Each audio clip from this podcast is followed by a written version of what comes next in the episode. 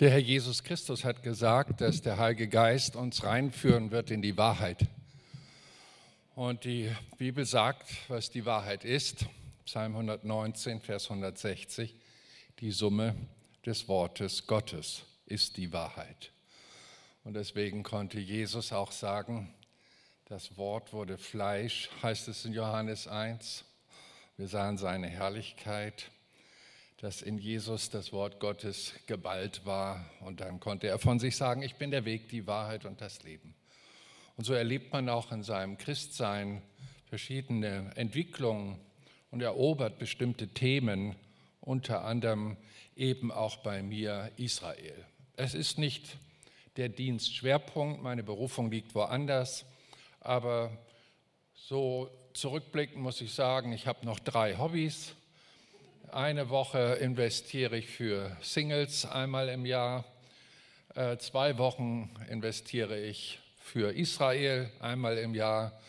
Und das kann ich gar nicht zusammenzählen, aber vielleicht sind es 10 Prozent meiner Zeit für eine Gefängnisarbeit auf den Philippinen. Das sind meine Hobbys. Schöne Hobbys, gerade auf den Philippinen, wo unter 16.000 Gefangenen viele Tausende Jesus gefunden haben. Und das ist schön, wenn man so ein Hobby hat. Und ich äh, freue mich auch natürlich für die Gemeinden, die sich äh, für das Thema Israel öffnen und die Christen in den Gemeinden, weil mit dieser Verbindung warten Segnungen auf dich, warten Segnungen für die Gemeinde Jesu, die wir noch nicht äh, erobert haben. Johannes, der hat das mal so ungeniert gesagt aus seiner Fülle, und er meinte die, die Fülle Gottes und seine Gnaden, haben wir genommen Gnade um Gnade. Und ich sehe ihn so richtig zugreifen. Und deswegen ähm, trete ich jetzt nicht unbedingt als Spezialist der Israel-Theologie auf, aber ich kann sagen, dass ich mich seit 1983 sehr intensiv damit beschäftige, so als Hobby, wenn ich die Bibel lese. Und ich erfreue mich über die Pläne, die Gott hat. Für die Techniker sei es gesagt, ich bin jetzt bei Folie 34. Das war nämlich äh, der äh, Gedanke, mit dem wir in dem vorigen Vortrag stehen geblieben sind. Wir äh, lesen in eine spannende Zeit hinein. Christen haben sich eigentlich von Israel verfolgt gefühlt. Auch die erste Gemeinde hat diesen Druck gespürt. Sie haben die römische Besatzungsmacht instrumentalisiert, ihren Gemeindeleiter Jakobus umzubringen, wie uns die Apostelgeschichte berichtet. Dann haben sie den äh, Petrus gefangen genommen und so weiter. Da ging sehr viel Druck aus von dem etablierten Israel gegen die neuen messianischen Christen. Und das hat sich eigentlich auch fortgesetzt. Und diesen Druck, den sie auf die Christen setzten, auch über die Landesgrenzen hinaus in ihren Synagogen, wo immer sie auftauchten und missionierten, fing immer wieder das alte Israel an, sich dagegen zu stellen. Und irgendwann kam dieser Druck, den sie gegeben haben, auch zurück und die Christen fingen an, sich gegen Israel zu stellen, je stärker sie wurden. Und es war so ungefähr 300 nach Christus unter Kaiser Konstantin, der dann mit seiner Bekehrung äh, in seinem griechischen Reich äh, die Christenheit, das Christentum zu einer Landesreligion erhob. Und je mächtiger die Christen wurden, je stärker kriegte Israel jetzt den Druck wieder.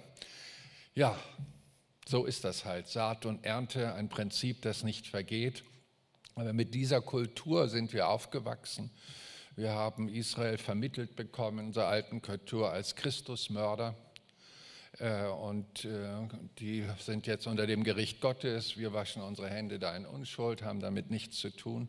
Und dann lesen wir, wenn wir aufmerksam sind, dass wir, die wir an Christus glauben, Israel segnen sollen, uns darum kümmern sollen, ihnen helfen sollen, nach Hause zu kommen.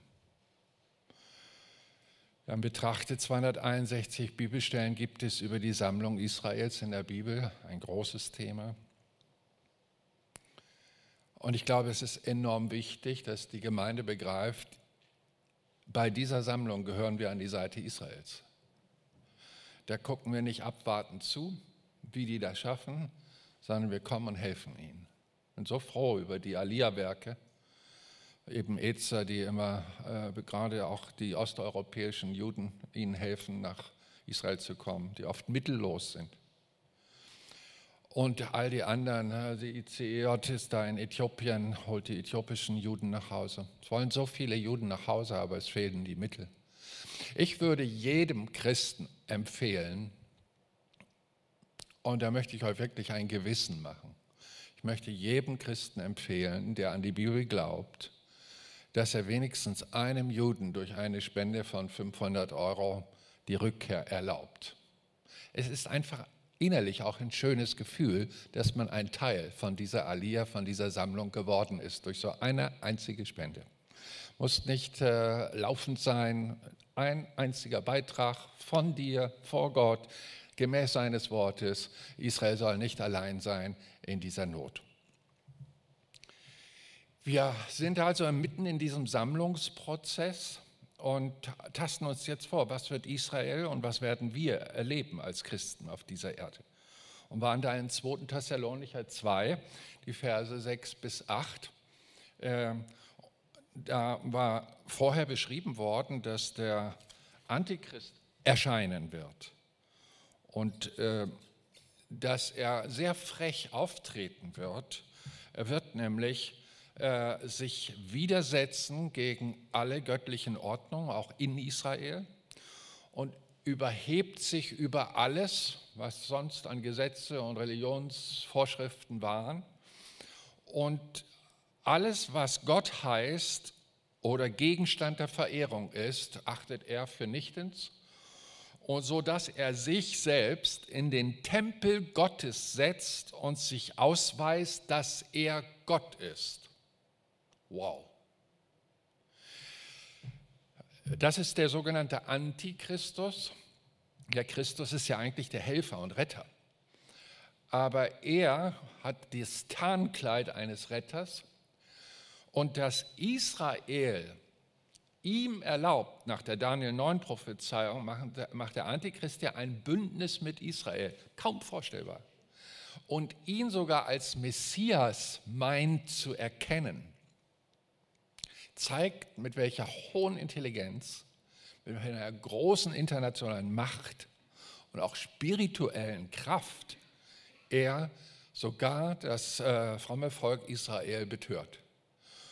Und wir Christen sind da gar nicht so weit von weg, auch durch diese Einflüsse betört zu werden, es sei denn, Christen sind on fire, haben den Geist in sich, der einen lenkt und führt und haben ihre Öllämpchen gefüllt in dieser letzten Zeit, damit sie durch diese ganzen gedanklichen und politischen, religiösen Wirren Kurs halten. Deswegen informiert uns die Bibel ganz fair, sowohl Israel wird erleben als auch die Christenheit, dass da politisch sich etwas dramatisch zuspitzt und verändert. Und in diesen Versen da, äh, die Verse 6 bis 8, Thessalonicher 2, äh, erklärt der Apostel Paulus den Christen ja in diesem Heidenland Thessaloniki, heutiges Griechenland, und jetzt wisst ihr, was zurückhält, damit er zu seiner Zeit offenbar wird. Denn schon ist das Geheimnis der Gesetzlosigkeit wirksam. Also die, der moralische Verfall ist im Prozess nur offenbart es sich nicht, also personell, bis der, und jetzt ganz interessant für uns, welcher jetzt zurückhält, aus dem Weg ist. Wer ist der, welcher jetzt zurückhält, aus dem Weg ist? Ich habe es in Klammern dahinter geschrieben. Das ist der Heilige Geist, der sich um die Erlösten und Christen kümmert. Und diese Symbiose, Heiliger Geist und Christen, sind zurzeit noch die Gebetskraft, die die Erscheinung äh, des Antichristen verhindern. Und dann wird der Gesetzlose offenbar werden, den der Herr Jesus beseitigen wird durch den Hauch seines Mundes und vernichten durch die Erscheinung seiner Ankunft. Und das ist die Ankunft, um hier Richter zu sein und das tausendjährige Reich aufzurichten. Nun haben wir hier in der Heiligen Schrift sensationelle Prophezeiungen über Israel und die Christen und ich möchte euch schon mal Gänsehaut-Feeling vorankündigen, wenn wir jetzt Offenbarung 12 lesen. Eine ganz spannende Geschichte, die der Apostel Johannes da auf seiner einsamen Insel auf Patmos sieht. Er war ja sehr erfolgreich in, in dem Gemeindebau. Johannes, der äh, war ja einer der Jünger Jesu, der sich auch um die Mutter Maria, die Mutter von Jesus kümmerte. Er hatte sie auch mitgenommen nach Ephesus, sagen die spätjüdischen Schriften, äh, außerhalb der Heiligen Schrift und hat da eine Gemeinde in Ephesus von gut 6000 Leuten gehabt sodass es dem König zu unheimlich wurde und er dachte, äh, schlag den Hirten, dann zerstreut sich die Erde und hat mal kurz den Johannes abtransportiert. Er war schon im hohen Alter, er hat sich dann also königlich da in Quarantäne begeben müssen auf Patmos, war gut versorgt.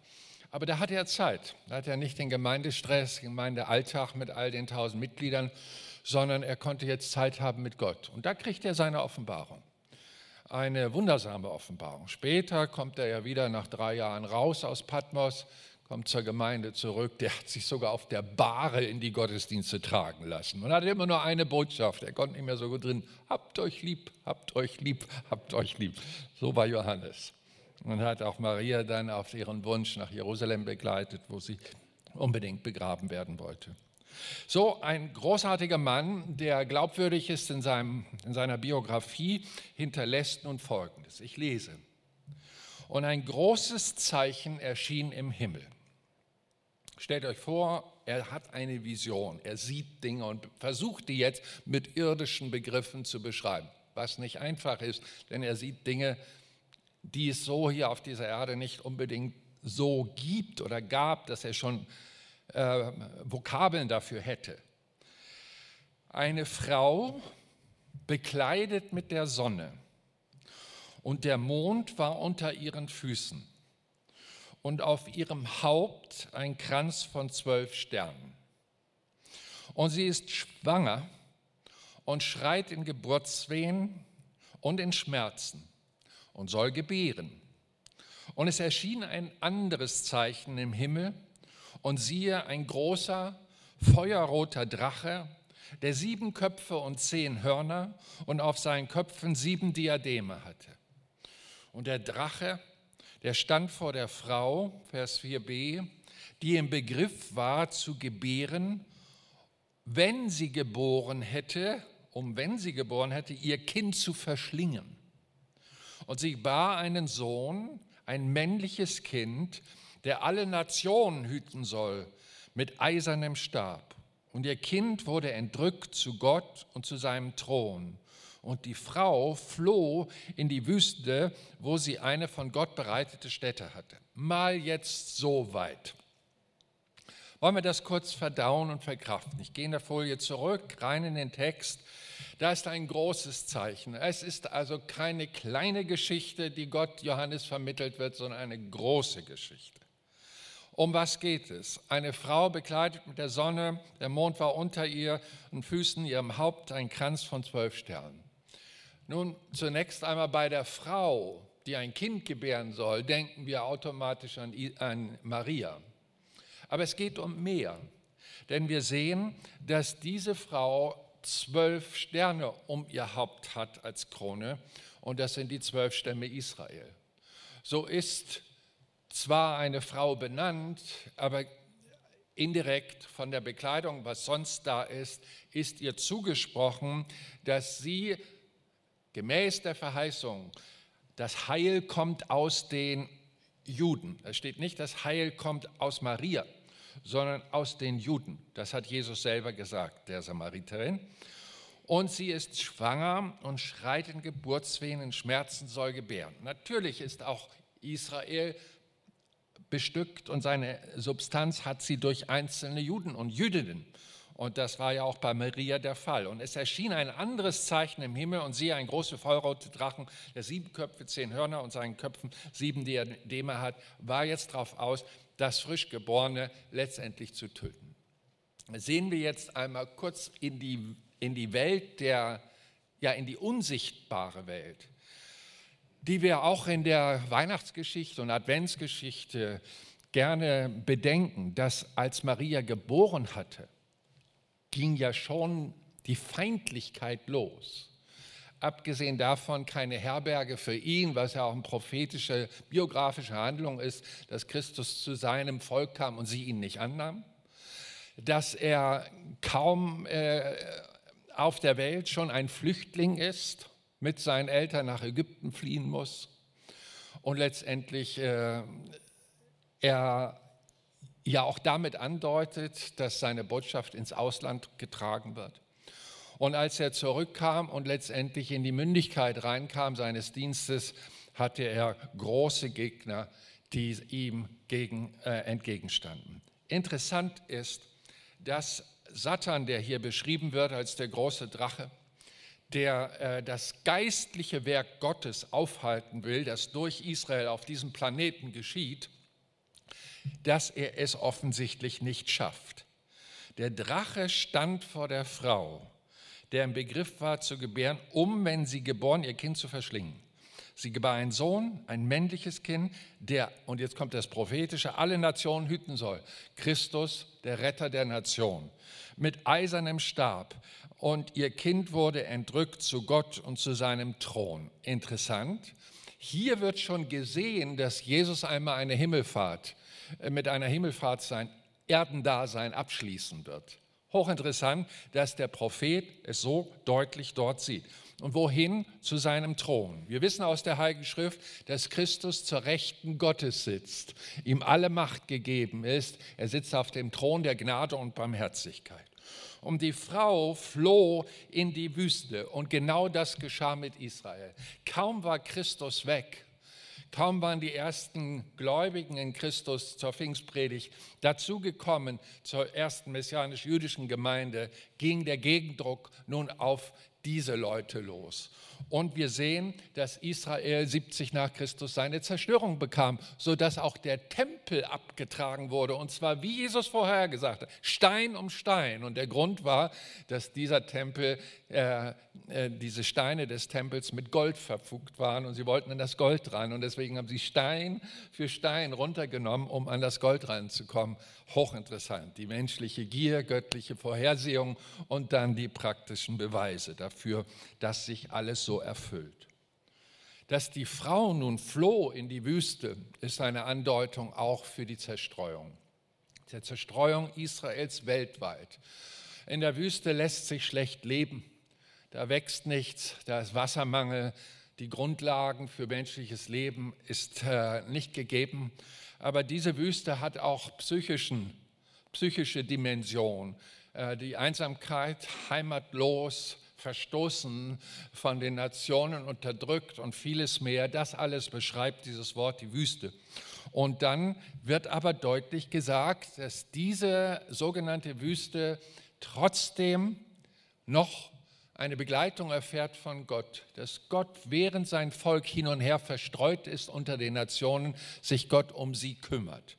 Und Satan, der am liebsten eben auch sie, sprich Israel, vernichten würde, das lesen wir in Offenbarung dann 12 ab Vers 11. Und der Teufel ist zu euch hinabgekommen und hat große Wut, da er weiß, dass er nur eine kurze Zeit hat. Und als der Drache sah, dass er auf die Erde geworfen war, verfolgte er die Frau. Satan verfolgt Israel. Und zwar dieses Israel, das das Heil aus den Juden hervorbrachte, nämlich das männliche Kind, das, das äh, dies geboren wurde, äh, geboren hatte.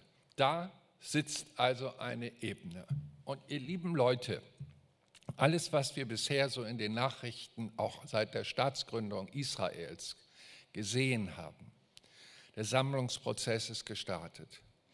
Kaum fing an, dieses kleine Volk aufzustehen, kam es in einen Krieg rein. Die Besatzungsmachten der Vereinten Nationen, Großbritannien hat sich zurückgezogen.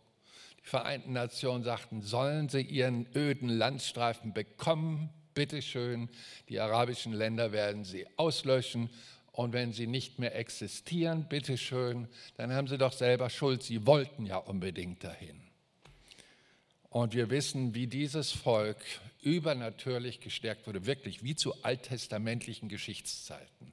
Dieser Sechstagekrieg, der ist einmalig in der ganzen Kriegsgeschichte der Welt, dass ein Volk, das so klein war, so schlecht ausgerüstet war in seiner Militär, diesen äh, großen Armeen der arabischen Welt widerstehen konnte. Und das in so kurzer Zeit. Die Verfolgung Israel und der Versuch, Israel auszulöschen, den sollen wir nicht menschlich sehen, sondern wir sollen ihn aus der Perspektive der Bibel sehen. Es gibt Mächtigkeiten, die unser natürliches Auge nicht wahrnimmt. Und sie hassen alles, was Gott liebt. Und da steht ganz vorne an Israel, die Nation, die Gott liebt, ein ganzes Volk, das er in sein Herz geschlossen hat. Und deswegen, weil Satan nicht an Gott rankommt, versucht er ihn indirekt weh zu tun und zu beschädigen, indem er sein Volk versucht zu zerstören. Und wir sehen, wie diese Geschichte weitergeht. Die Frau erlebt in der Wüste Geborgenheit und Schutz von Gott. Das heißt, die ganzen Attacken, die ganzen Verfolgungsaktionen, die über die Jahrhunderte, ja fast 2000 Jahre auf Israel niederprasselten, haben nicht dazu geführt, dass Israel seine Identität verloren hat, sondern behalten hat. Und dass sie am Leben sind, immer noch. Auch wenn viel Tod und Leid geschehen ist, so sind sie doch nicht aufgerieben und das Ziel Satans war nicht erfolgreich. Dann heißt es weiter in Vers 15, und die Schlange, die er sich aufgebaut hat, jetzt vor der Frau, vor Israel, natürlich multinational auf der ganzen Welt, hat er immer wieder antisemitische Stimmung hochkochen lassen. Geschichte und Kirchengeschichte beweist das. Die Schlange warf aus ihrem Mund Wasser wie ein Strom hinter der Frau her, um sie mit dem Strom fortzureißen, letztendlich zu töten, zu ertränken. Und die Erde half der Frau. Und die Erde öffnete ihren Mund, verschlang den Strom, den der Drache aus seinem Mund warf. Johannes ist da auf Patmos und sieht mehr oder weniger mit geschlossenen Augen einen Film. Den beschreibt er hier. Natürlich sind die Vorgänge Metapherart, bildhaftartig äh, beschrieben. Die eigentlichen Vorgänge sind die, Satan versucht Israel zu zerstören. Es wird in diesem Film, den er sieht, so beschrieben. Wüste, Einsamkeit, Zerstreuung, schwere Zeit. Und dann kommt Satan und will in dieser schweren Zeit dieses Volk eben zerstören. Und dann heißt es hier, die Erde half ihr. Wer ist der Herr der Erde? Unser Gott. Er half ihr. Und der Strom und die ganze Kraft, Israel zu vernichten, hat letztendlich ihr komplettes Ziel nie erreicht. Und ich denke, das Schlimmste, was wir erlebt haben in der jüngsten Geschichte, ist der Holocaust, der in Deutschland ausging und auch andere europäische Länder erfasste, die furchtbaren Konzentrationslager, die gebaut worden sind und vieles mehr. Und der Drache wurde zornig über die Frau. Aha, Satan ärgert sich über Israel. Gott freut sich über Israel, weil er dieses Volk liebt er ärgert sich. Ich kann nur sagen, ich weiß, dass auch Israel aus Menschen besteht, die Fehler machen, auch in der Regierung. Und über manche politische Entscheidungen äh, bin ich nicht so äh, erfreut. Aber ich weiß eines, wenn Gott dieses Volk liebt und der Christus in mir wohnt, werde ich, wenn ich Christus freisetze, auch dieses Volk lieben weil der Christus in mir dieses Volk liebt. Und ich werde garantiert nicht das Gegenteil tun. Satan hasst dieses Volk. Und wehe dem Christen, dem Satan Hass und Ablehnung gegen Israel ins Herz säen kann. Es wird nicht gut für ihn sein. Er wird Fluchgedanken, also lebensverneinende Gedanken in sich tragen, Zorn und Ärger und diskriminierende Gedanken. Und das passt nicht zusammen. Das ist Zwiespalt, Hinken auf beiden Seiten. Oder wie sagen wir eben, dass jemand hier krank wird, weil er zwei Persönlichkeiten entwickelt in sich. Er weiß, was Gott will und hat eine andere Saat in sein Herz zugelassen. Der Drache wurde zornig über die Frau, weil sie beschützt blieb. Und nun geschieht Folgendes. Und nun ging er hin, schau genau, Krieg zu führen mit den übrigen ihrer Nachkommenschaft. Sind das Generationen von Juden? No. Das sind die, welche die Gebote Gottes halten und das Zeugnis Jesu haben. Das sind die Christen. Das sind die Christen. Und das ist das, was wir zurzeit erleben. Wir können wirklich sagen, dadurch, dass Israel seit 1960 indirekt Atommacht ist, wagt nicht wirklich eine arabische Liga den Großangriff gegen Israel. Israel ist eine Bastion geworden, eine militärische Übermacht. Und wir erleben zurzeit kleine Zuckungen wie Gaza, dieses kleine Ex-Philistervölkchen, das da leicht abzufangende Raketen schießt, um mal wieder Ärger abzulassen und so weiter. Aber letztendlich, das sagt auch die Presse, ist hier, spielt hier der kleine David Gaza, äh, äh, versucht er gegen den großen Goliath Israel anzukommen. Und haben sie das einfach mal umgedreht, diese Metapher aus dem Alten Testament. Israel ist sehr stark, militärisch sehr stark und hat starke Partner mit Amerika und auch anderen Ländern. Denn auch unsere Bundeskanzlerin sagte einmal in New York vor der UNO, wer Israel angreift, greift Deutschland an. Über dieses Statement habe ich mich sehr gefreut, weil das ist Solidierung, das ist Schulterschluss, das ist an die Seite treten. Und wir sehen ja, seit Israels Existenz 1948 ist kein einziger Krieg von Israel angezündet worden. Nicht ein einziger. Sie haben nur immer sich gewehrt. Und ich finde, ein Volk, das nach der Tora lebt, Auge um Auge, Zahn um Zahn, dem sei das zugesprochen in seiner Kultur. Und nun wendet sich Satan eigentlich zunehmend weg, auch von Israel. Die großen Vernichtungsaktionen sind passé in Vergangenheit.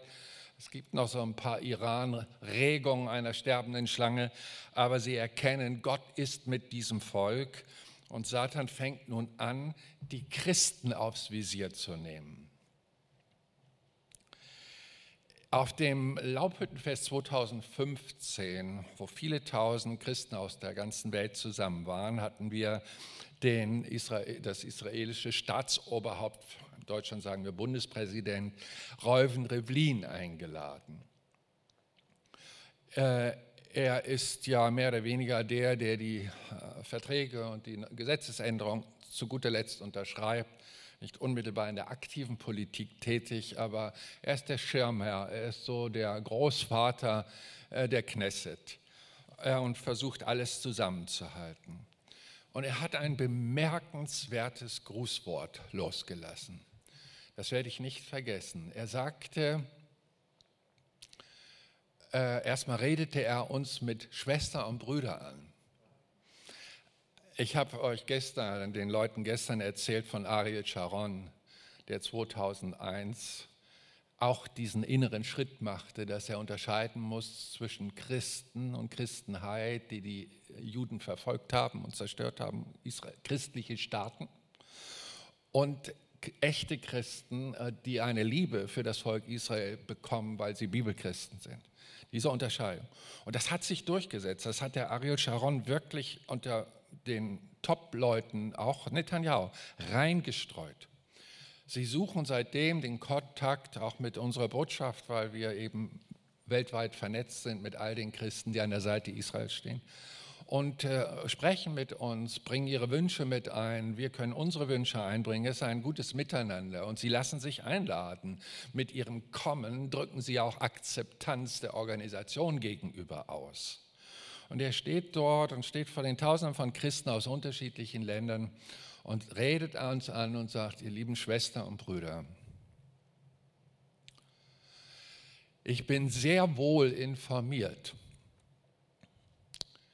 dass die Christen zurzeit die meistverfolgteste Glaubensgruppe ist auf der ganzen Welt. Damit beginnt er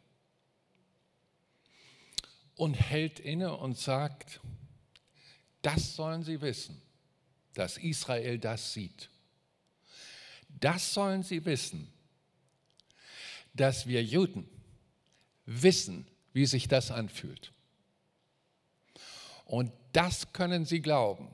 Wir werden in der UNO unsere Stimme erheben und diesen unmenschlichen Vorgang, dass man Menschen wegen ihres christlichen Glaubens anfängt zu verfolgen, zu schikanieren, zu diskriminieren, ja letztendlich zu foltern und zu töten, von Israel nie und nimmer geduldet werden wird.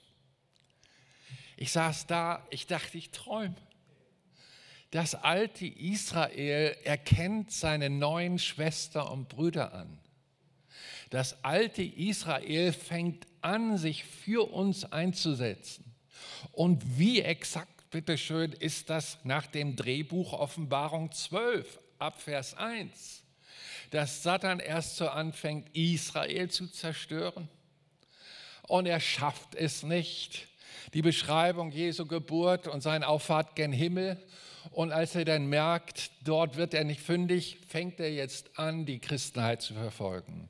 Und wenn ich das hier so kurz, nur überschriftartig in diesen Vortrag einbaue, dürfen Sie erahnen, dass ich aufgrund meiner weltweiten Vernetzung als zwölfjähriges Vorstandsmitglied der Weltpfingstbewegung sehr viele Informationen von unseren Missionaren aus unterschiedlichen Ländern speziell über Christenverfolgung bekomme. Also ein Horrorvideo, das ich äh, unlängst bekam, ist mir noch so lebendig vor Augen. Ähm, das hat ein Missionar aus dem Internet raus äh, entdeckt, und zwar Hinduisten in einem kleinen Dorf im Norden Israels, äh, äh Indiens. Äh, eine 18-jährige Dorfbewohnerin, das war ein Dorf von 300 Einwohnern, die war in eine kleine Bibelgruppe gegangen in den Nachbarort und kam zurück nach Hause, haben 30, rund 30 Jugendliche, das wurde aufgenommen. Ich sah dieses Video. Dann haben sie die angefangen zu umringen und zu schlagen. Rissen ihr Kleider runter und, und traten sie, sie fiel hin, schubsten sie, dann traten sie mit Füßen. Das ging minutenlang und er filmte und filmte und ich erfuhr später, warum er filmte. Es soll ein Abschreckungsvideo sein für alle Inder, nie ein Christ zu werden, denn so wird es ihnen ergehen. Und das Dramatische war, diese 18-Jährige, die litt, aber fast wie ein Lamm. Sie schrie nicht, sie weinte. Es war, als wenn sie vom Heiligen Geist umborgen war. Und im Finale geschah etwas ganz Furchtbares. Einer der Jugendlichen stand auf, nahm Benzin, goss es über ihre Kleider aus, die sie noch anhatte.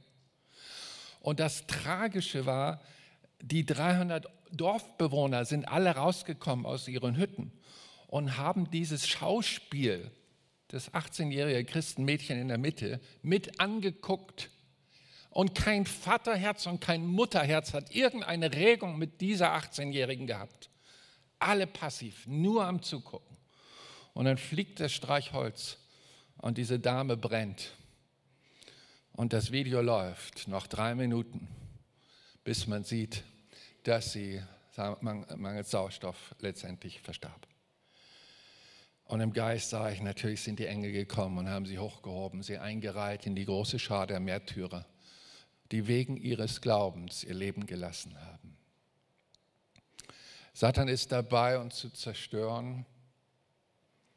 Er wird uns entmutigen. Hier in den Ländern der Religionsfreiheit wird man uns psychisch zerstören, wird versuchen, unser Image zu zerstören.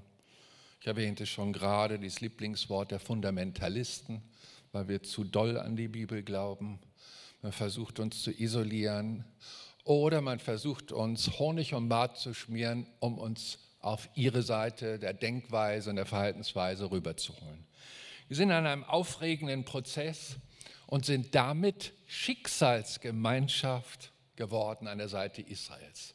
Israel mit seinem Schicksal und auch die Christen mit ihrem Schicksal. Man muss auch den Christen in dieser Phase einmal Mut zusprechen. Paulus schreibt an die Christen zu Philippi und sagt, Leute, wir sind doch nicht allein berufen, an Christus zu glauben.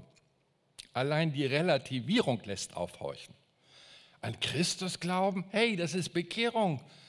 Myriaden von Engeln freuen sich, wenn ein Sünder Buße tut. Und warum bitteschön relativierst du das? nicht nur an Christus zu glauben, da muss man jetzt aufmerksam werden, was jetzt noch kommen kann an Steigerung, sondern für und auch mit Christus zu leiden. Die jetzt Anteil nehmen am Leiden Christi gehört mit zum Auftrag. Denn was man Christus angetan war um unser Willen, hat nicht Petrus gesagt, dass er nicht sich würdig fühlt, mit dem Kopf nach oben ans Kreuz genagelt zu werden in Rom, als sein Todesurteil vollzogen worden ist, sondern dass man ihn umgedreht bitte und, und damit, er, damit solidarisierte er sich mit dem Leid, aber in einer demütigen Form, das seinem Herrn Jesus Christus widerfuhr. So viele Märtyrergeschichten durchziehen unser christliches Abendland.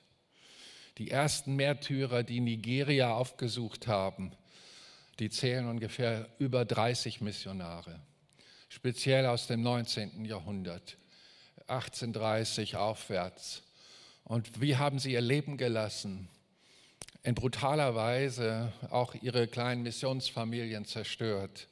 Aber ihr Blut war die Saat für eine Erweckung, die Nigeria immer noch aufsucht und heimsucht in einer fantastischen Weise wie der Süden dort reagiert, wie Millionen auch Gebetsnächte durchmachen. Ich habe das mehrfach begleiten dürfen. Es ist außergewöhnlich, wie viel Zeit dieses Volk aufbringt für Christus. Und sie sind wirklich, ich fragte morgens um fünf, als die erste Gebetsnacht rum war, ich sage, wo gehen die Leute jetzt hin? Ja, die gehen auf ihr Feld, holen eine Mamba-Kartoffel, bringen die nach Hause, dass die Kinder und Frau versorgt ist und gehen zur nächsten Gebetssession. Das heißt, die müssen kein Fahrrad putzen und kein Auto reparieren und keine Zweitwohnung sanieren. Die haben Zeit. Die haben richtig Zeit für die Sache Gottes. Und deswegen brodelt dieses Volk vor Erweckung auf, infolge ihrer Hingabe und ihres Eifers, denn der Geist des Flehens ist auf sie ausgelegt. Und das wird Israel genauso erwischen. Das sagt die Bibel. Der Herr wird ausgießen den Geist des Flehens und des Gebetes. So sind wir also solidar. Ich habe es mal gewagt, äh, in dem vorigen Vortrag kurz angedeutet, als Leiter der europäischen Pfingstbewegung, unsere Bischöfe, wie man es im Osteuropa sagt, und Präsidenten oder Superintendenten im Westen Deutschlands, die bewährten Prophetien mal reinzuschicken. Was plant Gott? Was sagt der Geist der Gemeinde heute? Warum? okay, da war viel Übersetzungsarbeit, als das alles reinkam. Ich wollte eine Übersicht haben, was der Geist der Gemeinde sagt. Ist es kulturell aufgehört, hingehört oder stimmt es inhaltlich zusammen? Und um es einfach zu machen, von all den Prophezeien habe ich euch eine mal mitgebracht. Ich weiß nicht, ob ich sie an dieser Stelle schon mal verlesen habe, aber ich halte sie für bedeutungsvoll. Äh, sie stammt aus Norwegen. Ich lese, 1968, und ich betone, das ist, ist nicht zu lange her und trotzdem lang genug her, um Prophetie besser prüfen zu können. Denn die Bibel sagt, wenn einer kommt im Namen des Herrn und prophezeit, dann wirst du daran erkennen, ob er der Prophet des Herrn war, indem das, was er sagt, eintrifft. So muss man eigentlich bei aller Prophetie, die so kommt, immer ganz cool bleiben, warten, bis es eintrifft. Wir müssen da nicht also Gottes Ehre durch eigenes Bemühen schieben. Wenn der Herr spricht, wird es zu seiner Zeit. Und das geschieht auch hier durch die Dame. Die war 90, die blieb sehr fit, äh, die wurde 101.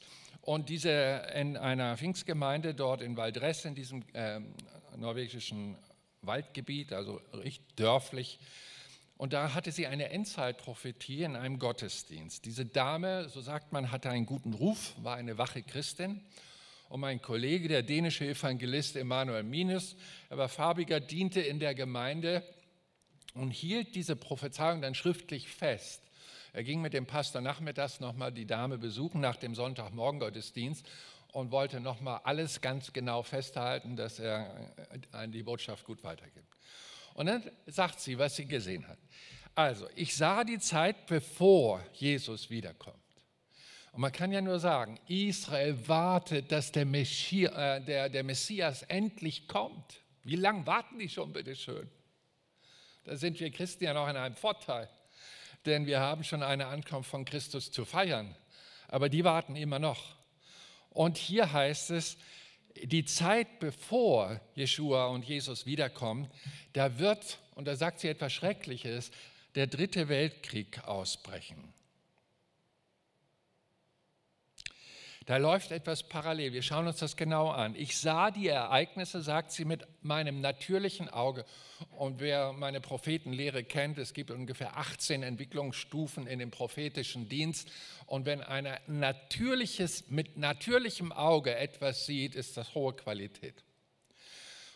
Die Welt sah ich als Globus, in Europa ein Land nach dem anderen, auch Skandinavien und dann Norwegen.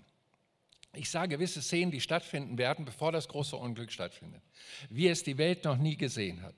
Es war in vier Wellen. Die erste Welle, bevor Jesus wiederkommt, bevor das große Unglück geschah, gab es eine politische Entspannung, wie sie Europa, es in Europa noch nie gab. Es wird Frieden sein zwischen den Großmachtmächten von Ost und West und es wird ein langer Friede sein. Und ich möchte hier zu bedenken geben, 68, da hat der Khrushchev seinen Finger am roten Knopf und der Nixon auch. Das war die Eskalation, also das war kalter Krieg, minus 20 Grad. Und in diese Zeit prophezeit, prophezeit sie Entspannung ohne Krieg, Entspannung zwischen den Großmächten und großen, lang anhaltenden Frieden in Europa. Sag mir Leute, das ist aber keine situative Prophetie. Das ist doch vom Himmel. Das ist doch von dem, der vorausguckt. Und denn wir sitzen hier und sagen, die Dame hat recht gehabt. In dieser Friedensperiode, sagt sie allerdings, werden in vielen Fällen militärisch abgerüstet, auch in Norwegen. Und wir werden nicht vorbereitet sein, wenn der Dritte Weltkrieg erfolgt. Der Dritte Weltkrieg wird von einer unerwarteten Seite ausbrechen, mit der niemand gerechnet hat. Als der, äh, die Russen in der Krim reingingen, oder auch da in Syrien, dann kamen immer gleich aufgeschreckte Christen. Geht's jetzt los? nee, sage ich, das ist ja von erwarteter Seite. Von unerwarteter Seite wird ein dritter Weltkrieg angezettelt werden. Ähm, Verdächtigung kann man viele nehmen. Äh, ich tendiere weniger zu einem Volk als vielmehr äh, letztendlich atomare Waffen aus dem Weltall. Das ist ja da zurzeit alle Vorbereitung, die abläuft.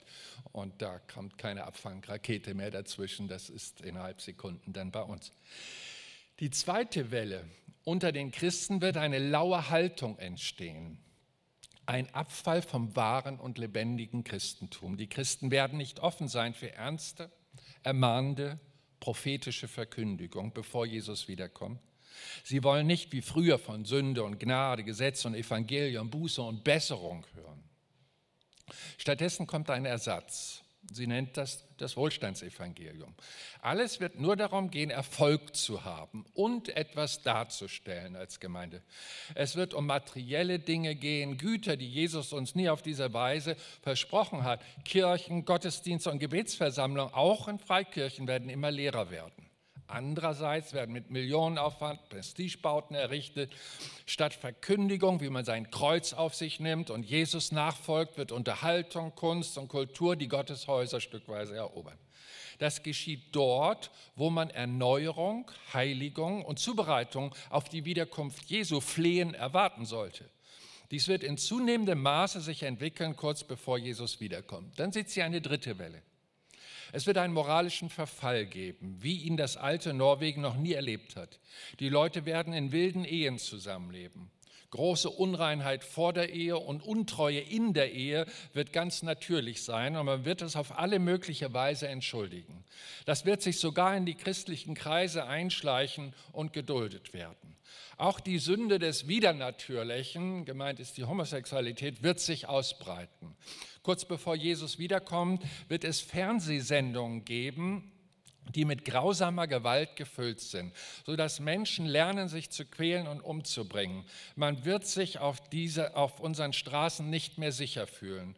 Die Leute werden das nachmachen, was sie dort sehen im Fernsehen. Es wird nicht nur eine Station, jetzt kommt die 90-jährige 1968-Dame und, und bringt hier technisches Know-how. Es wird nicht nur eine Station im Fernsehen geben, es wird genauso sein wie beim Radio, wo wir in einen Sender nach dem anderen einstellen können und alles wird voller Gewalt sein. Hat die Dame recht? Es ist doch so. Und dann sagt sie so moderat, die Leute werden es als Unterhaltung nutzen. Auch Szenen der körperlichen Gemeinschaft der Ehe werden dort zu sehen sein. Das Intimleben wird im Fernsehen erscheinen. Man muss dazu sagen, zu ihrer Zeit gab es ja erst ein Programm und da gab es Paragraphen, die das garantiert nicht erlaubten. Das war die moralische Etikette für Fernsehen. Die vierte Welle, und jetzt kommt's, Menschen aus armen Ländern werden nach Europa strömen. Das hat 1968 gesagt. Es werden so viele sein, dass die Menschen negativ darüber denken und man wird sie hart behandeln. Sie werden so hart behandelt wie die Juden vor dem Zweiten Weltkrieg. Also Berufsverbot, ihr dürft nicht arbeiten, keine Arbeitserlaubnis, ihr werdet isoliert und so weiter. Dann wird das Maß der Sünde erreicht sein. Das ist wieder die Sicht Gottes. Denn er hat ja gesagt, nehmt euch der Fremdlinge an. Ich werde das nicht mehr sehen, aber du, Evangelist Minos, wirst es sehen, dann kommt Jesus plötzlich wieder der dritte, und der dritte Weltkrieg bricht aus. Und jetzt müsst ihr alle gut zuhören. Es wird ein kurzer Krieg sein. Alles, was ich vorher an Krieg gesehen habe, ist ein reines Kinderspiel gegenüber dem, was dort kommt. Sie hatte ja zwei Weltkriege erlebt. Und es endete mit Atombomben. Die Luft wird dann so verunreinigt sein, dass man nicht mehr atmen kann. Es wird über mehrere Kontinente kommen, Amerika, Japan, Australien, die reichen Länder der Erde. Das Wasser wird verdorben sein, wir werden den Acker nicht mehr bearbeiten können. Das Resultat wird sein, dass nur ein Rest der Menschheit am Leben bleibt. Und der Rest der Menschen wird versuchen, in die armen Länder zu fliehen. Und dann sagt sie dann noch, und wenn sie dort ankommen, werden die Bevölkerung aus den armen Ländern genau das mit diesen neuen kapitalistischen Migranten machen, was sie vorher von den kapitalistischen äh, Regierungen erlebt haben, nämlich Unterdrückung, Isolation und vieles mehr.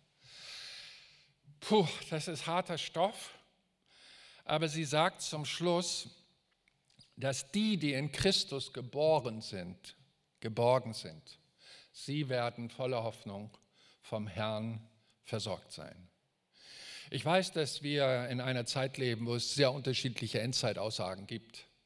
Amerika ist ja letztendlich von den Gründervätern neben dem wirtschaftlichen und Ausbeutungsinteresse